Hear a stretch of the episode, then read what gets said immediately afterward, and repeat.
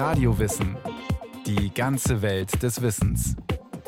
Ein Podcast von Bayern 2.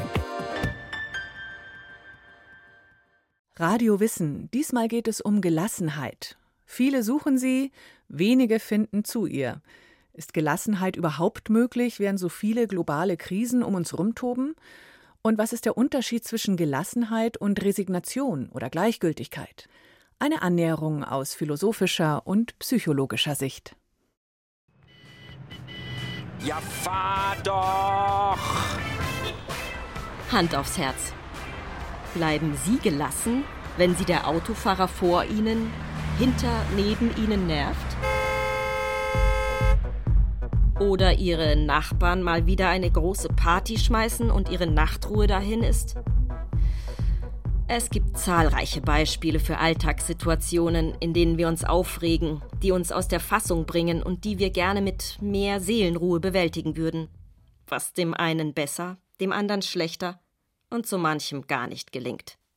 Aber was ist das eigentlich genau? Gelassenheit. Und wie erreichen wir diesen begehrten Seelenzustand?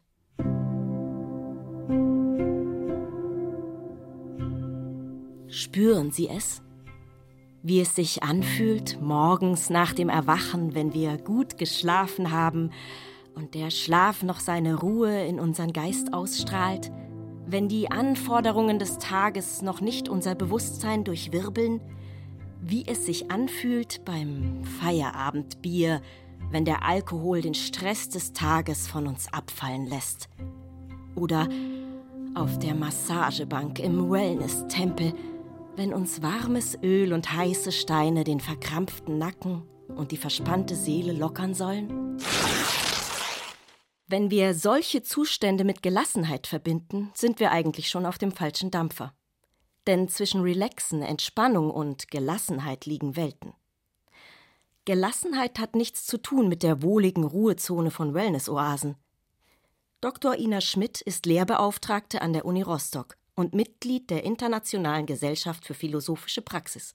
Ich glaube, das ist eben im Moment auch so ein Zeitgeistmissverständnis, dass wir eben häufig bei Gelassenheit an sowas wie Entspannung oder Wellness oder eben die Zurückgezogenheit an schönen Orten, an denen wir sozusagen die Abwesenheit von Alltag, Stress und Trubel genießen können, dass wir das häufig mit diesem Begriff der Gelassenheit verbinden. Und wenn man es aber tatsächlich aus einer eher philosophischen Tradition heraus anschauen möchte, was es eigentlich ausmacht, gelassen zu sein, dann tun wir das eben gerade mitten in diesem Trubel, mitten in der Hektik und in vielleicht Situationen, in denen wir uns auch ein Stück weit überfordert fühlen und genau diesen Prozess immer wieder aufs Neue anstoßen können.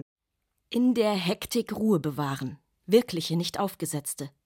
Keine verkrampfte Selbstbeherrschung, sondern eher ein ruhiger Fluss, der Fühlen, Denken und abwägendes Handeln auch unter Stress austariert. Aber dafür müssen wir uns natürlich erst einmal unserer eigenen Ungelassenheit bewusst werden. Wenn Gefühle mal wieder hochkochen und unser Verstand zu kapitulieren droht. Ich würde sagen, Selbstreflexion ist sozusagen der erste Schritt. Also die Frage, wie bin ich eigentlich in der Lage, mich selbst in dieser Situation zu erleben, wahrzunehmen, auch auf den Prüfstand zu stellen, dann aber auch wirklich auf eine sehr rationale Weise mal ein Stück Abstand zu nehmen von dieser Situation, also räumlich oder zeitlich, um wirklich zu überprüfen, was passiert hier gerade. Was passiert hier gerade? Warum bin ich eigentlich so empört, aufgeregt, ungelassen? Mit so verstandenem Selbstbewusstsein haben wir den Fuß in der Tür zur nötigen Distanz und damit zur Vernunft, die Einfluss nehmen kann. Das ist aber leichter gesagt als getan. Kann man das üben? Ja, das glaube ich ganz sicher. Also ich glaube, man kann es sich ein Stück weit vornehmen diese Gelassenheit üben zu wollen. Und man kann sich dann natürlich auch fragen, in welchen Situationen gelingt diese Übung. Also setze ich mich solchen Momenten aus, versuche ich sie zu vermeiden.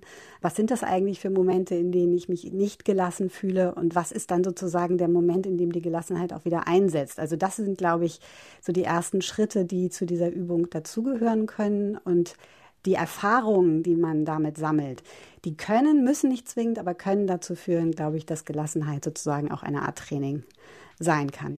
Indirektes Training. Denn das ist ja genau das Paradoxe. Man kann sich in Gelassenheit üben, aber man kann sie nicht direkt anzielen oder gar erzwingen. Die nötige Selbstreflexion mit all den beobachtenden Fragen können wir uns dabei oft erst im Nachhinein stellen. Denn in vielen Situationen reagieren wir mehr oder weniger reflexhaft, oder die äußeren Umstände lassen uns gar keine Zeit zum Nachdenken. Aber genau die sollte man sich nehmen einmal aus der Situation raustreten, Abstand nehmen, sich Zeit lassen eben, was natürlich heutzutage häufig auch keine leichte Aufgabe ist, aber sich Zeit für die Entwicklung von Prozessen zu nehmen, von denen wir glauben, dass sie richtig sind. Das sind, denke ich, Dinge, die machen vielleicht auf den ersten Eindruck kein besonders engagiertes Bild, aber sie sind trotzdem motiviert von etwas, was sehr entschlossen und zielgerichtet auf etwas zulaufen soll, was wir für gut und für richtig und für wertvoll halten.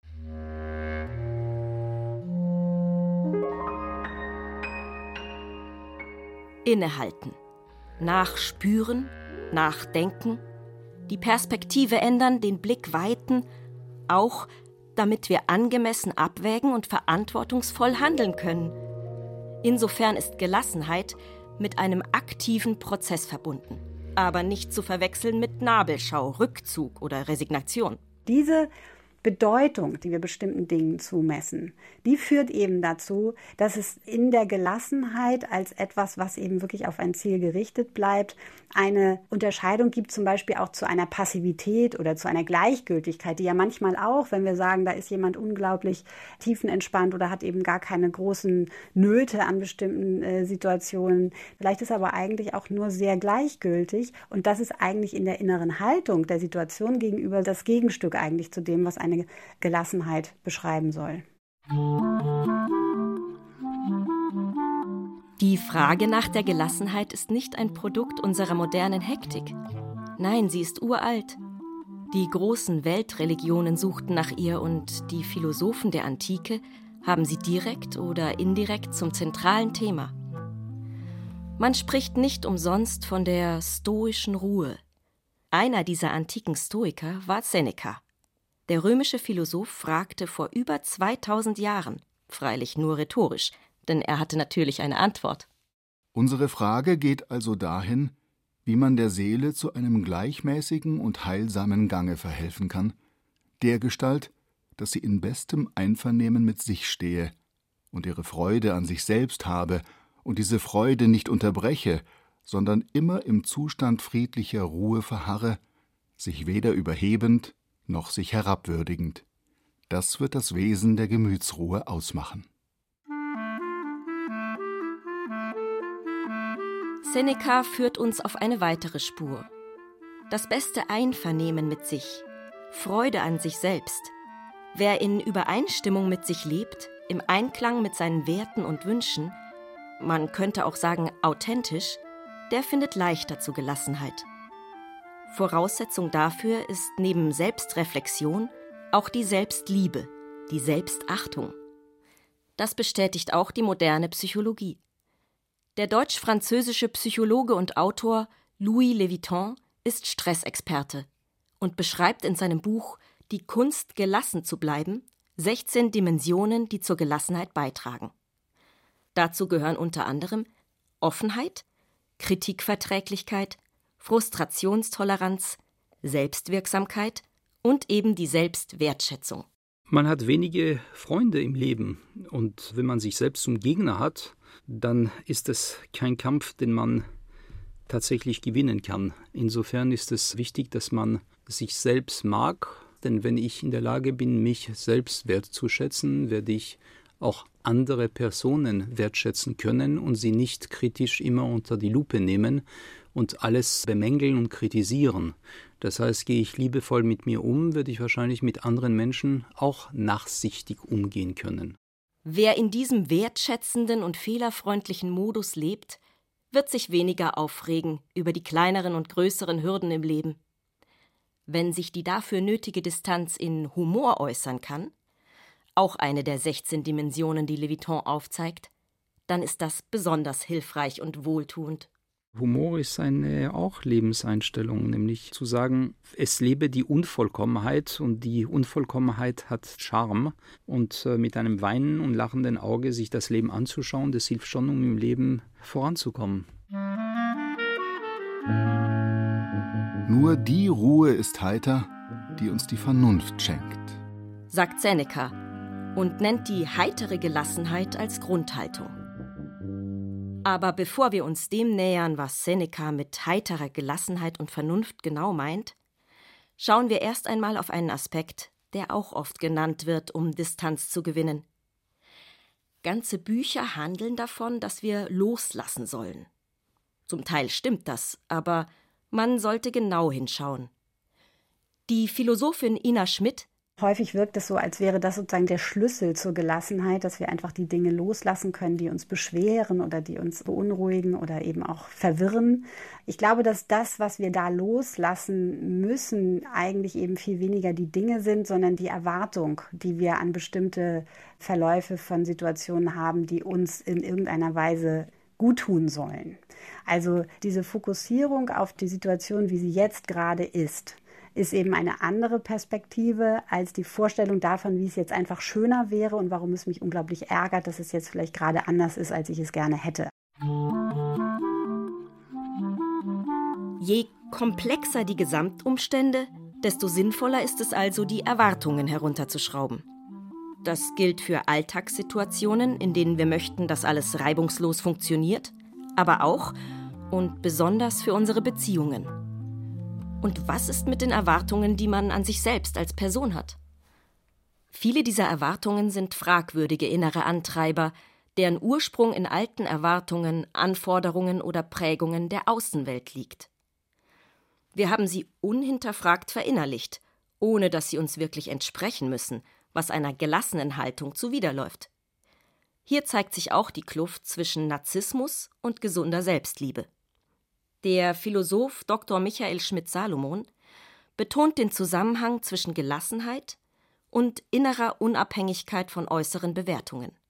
Um das zu erreichen, sei es von großer Bedeutung, dass es nichts mit dem Wert des eigenen Ichs zu tun hat, ob man jetzt den Leuten gefällt oder nicht diese narzisstische Persönlichkeit, die ist konfrontiert mit einem stetigen Auf und Ab, ist abhängig davon, was andere von einem denken. Und deswegen wird man dann geschüttelt durch die äh, unterschiedlichsten Gefühle von Stolz und Minderwertigkeitskomplexen. Und das führt ganz sicherlich nicht zu einem gelingenden erfolgreichen, entspannten und glücklichen Leben, sondern es führt einfach zu unfassbar viel Stress. Schmidt-Salomon ist Religions- und Kirchenkritiker. Ein wissenschaftlich fundiertes Weltbild ist eines seiner wichtigsten Anliegen. Auch in seinem Buch Entspannt euch, eine Philosophie der Gelassenheit, weist er darauf hin, dass es sinnvoll ist, sich nicht zu ernst zu nehmen und dass die Erkenntnisse der Kosmologie, aber auch der Hirnforschung uns dabei helfen können. Wir gehen ja davon aus, dass unser Ich unglaublich bedeutsam ist in Wahrheit ist es aber nur eine virtuelle Inszenierung, die von einem blumenkohlförmigen Organ in unserem Schädel entwickelt wird. Wir glauben, jemand zu sein, aber tatsächlich ist dieses Ich von unzähligen Unterprogrammen zusammengesetzt. Und wenn man sich also ein bisschen mit Hirnforschung, mit Bewusstseinsforschung beschäftigt, dann entdeckt man doch sehr schnell einen wunderbaren Schlüssel zur Gelassenheit. Denn wir halten uns für ungeheuer wichtig. Wir sind es aber in Wirklichkeit nicht und wir stehen nicht über den Naturgesetzen. Aber ich, ich weiß, es ist schwierig, denn wir werden mit einem ganz anderen Mindset in die Welt geschickt und das ist nicht einfach, dieses klassische Bild des, des eigenen Selbst und der Bedeutsamkeit des eigenen Ichs in Frage zu stellen. Aber wenn man das getan hat, dann kommt man meines Erachtens sehr viel weiter in seinem Leben. Wer von seinem Selbst lassen kann, entwickelt ein gelasseneres Selbst, resümiert Schmidt-Salomon.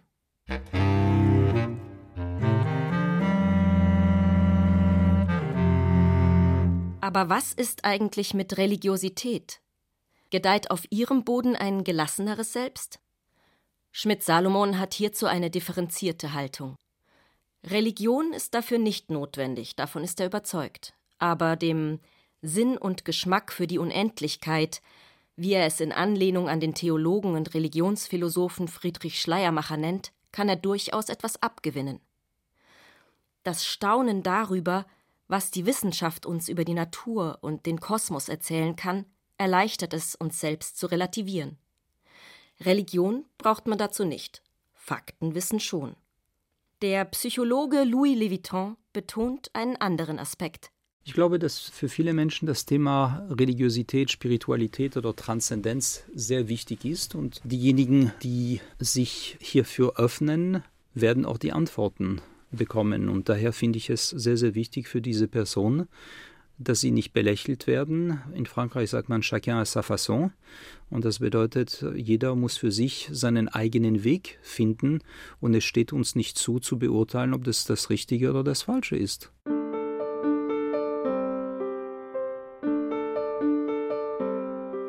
Wir haben jetzt eine Menge gehört darüber, was Gelassenheit ausmacht und was wir als Individuen tun können, um Gelassenheit näher zu kommen.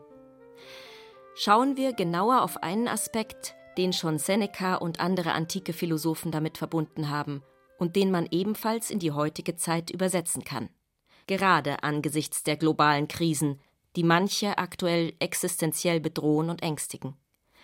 Gerade deshalb es ist eben wichtig, an der Stelle uns nicht zu sehr von unseren Emotionen, diesen Sorgen, diesen Ängsten so überwältigen zu lassen, dass wir vielleicht nicht in der Lage sind, eine gute und und auch tatkräftige Haltung einzunehmen, die dann zu Entscheidungen führen kann, die ich dann vielleicht eben auch nicht nur als gelassen, sondern eher als so etwas wie besonnen. Das ist ja das Schwesterwort zu der Gelassenheit, was aber in der ursprünglich griechischen Idee in einem gedacht ist, dass wir also aus einer gelassenen Haltung auch ein besonnenes Handeln ableiten können. Und hier stoßen wir wieder auf die Verbindung mit den antiken Denkern. Gelassenheit ist eine Tugend, und diese Tugend erleichtert besonnenes Handeln. Das ist eben dieser Gedanke des Tugendhaften, der da nun ähm, so ein bisschen altmodisch daherkommt, aber immer damit verknüpft ist, dass es wirklich eine sehr aktive und auch zum Teil entschlossene Suche danach ist, das Bestmögliche aus einer jeweiligen Situation zu machen, indem wir uns eben sowohl mit dem Gefühl, also mit dieser Gestresstheit, mit der Überforderung, vielleicht auch mit dem Ärger oder der Wut auseinandersetzen, die damit einhergehen, gleichzeitig uns aber eben auch dann immer wieder in diese Situation sozusagen auch zwingen, darüber nachzudenken und zu fragen, was passiert hier eigentlich gerade genau. Ob Seneca, Sokrates, Platon oder Aristoteles, die antiken Philosophen spannen einen weiten Bogen, indem sie den Zusammenhang herstellen zwischen Gelassenheit, einem tugendhaften Leben und dem Glück. Als Tugenden bezeichnen sie etwa Weisheit, das goldene Mittelmaß, Gerechtigkeit und eben besonnenes Handeln, das einer gelassenen Haltung entspringt.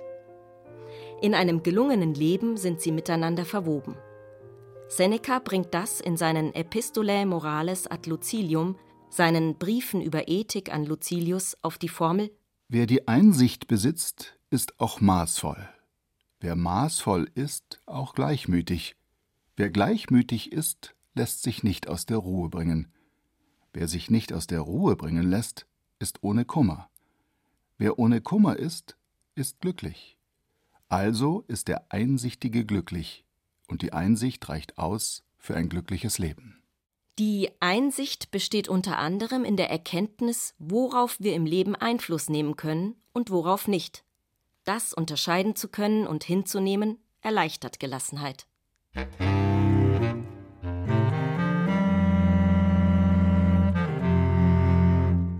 Wo sind die Grenzen der Gelassenheit und des besonnenen Tuns? Schauen wir uns die aktuelle Weltlage an, dürften viele von uns mehr als herausgefordert sein. Stichwort Klima, Corona, Krieg, so viel Unsicherheit, so viel Gefahr, so viel Elend. Diese äußeren Krisen verstärken die inneren Belastungen und bilden weitere Hürden für Gelassenheit oder noch mehr Grund, es zu versuchen. Trotz oder gerade wegen der großen Unsicherheiten und Überforderungen. Ina Schmidt spricht von notwendiger Selbstsorge in dieser Situation. Auf der einen Seite natürlich diese Klarheit darüber, wie dringlich Dinge sind und dass wir uns irgendwie auch nicht aus der Verantwortung stehlen können an der Stelle, dass wir eben aber auch uns nicht permanent aufgerufen fühlen müssen, 24 Stunden am Tag alles richtig zu machen. Weil genau dieses Unwissen darüber, was eben in manchen Situationen gerade jetzt das Richtige ist, führt sozusagen ja immer wieder in die nächste und die nächste Grübelschleife, die wir irgendwie gar nicht richtig zu bewältigen scheinen.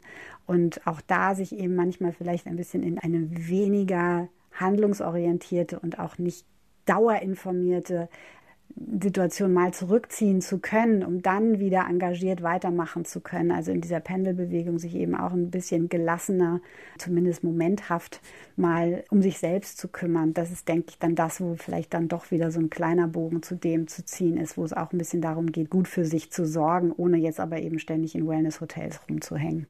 Aber was heißt das in Extremsituationen? Krieg, Naturkatastrophen, Zerstörung. Kann man bei existenzieller Bedrohung gelassen bleiben? Ina Schmidt. Ich glaube, das ist an der Stelle tatsächlich die falsche Kategorie.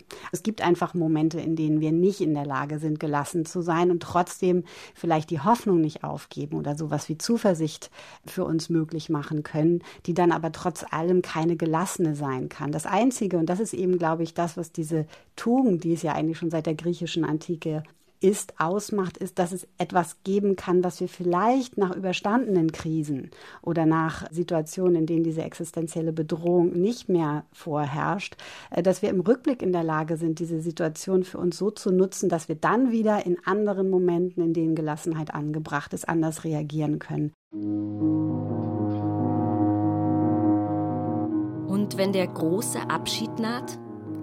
Wenn die letzte unserer ganz persönlichen existenziellen Krisen gemeistert werden will, am Ende unseres Lebens? Werden wir da gelassen sein können?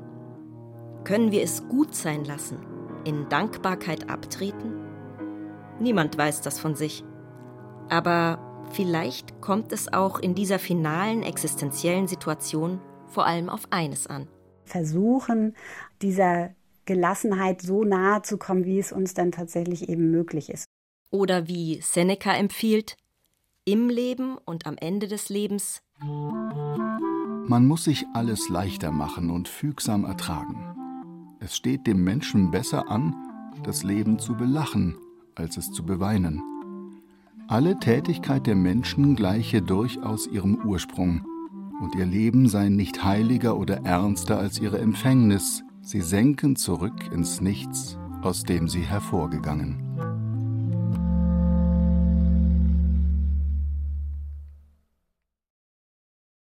Was heißt das eigentlich, gelassen bleiben oder werden? Inka Kübel hat sich darüber Gedanken gemacht. In der Richtung gäbe es noch mehr Folgen, zum Beispiel über das Unbewusste, auch über das Heilige oder auch spannend Framing, wie gezielt eingesetzte Sprache uns beeinflusst. Radio Wissen finden Sie in der ARD Audiothek und überall, wo es Podcasts gibt.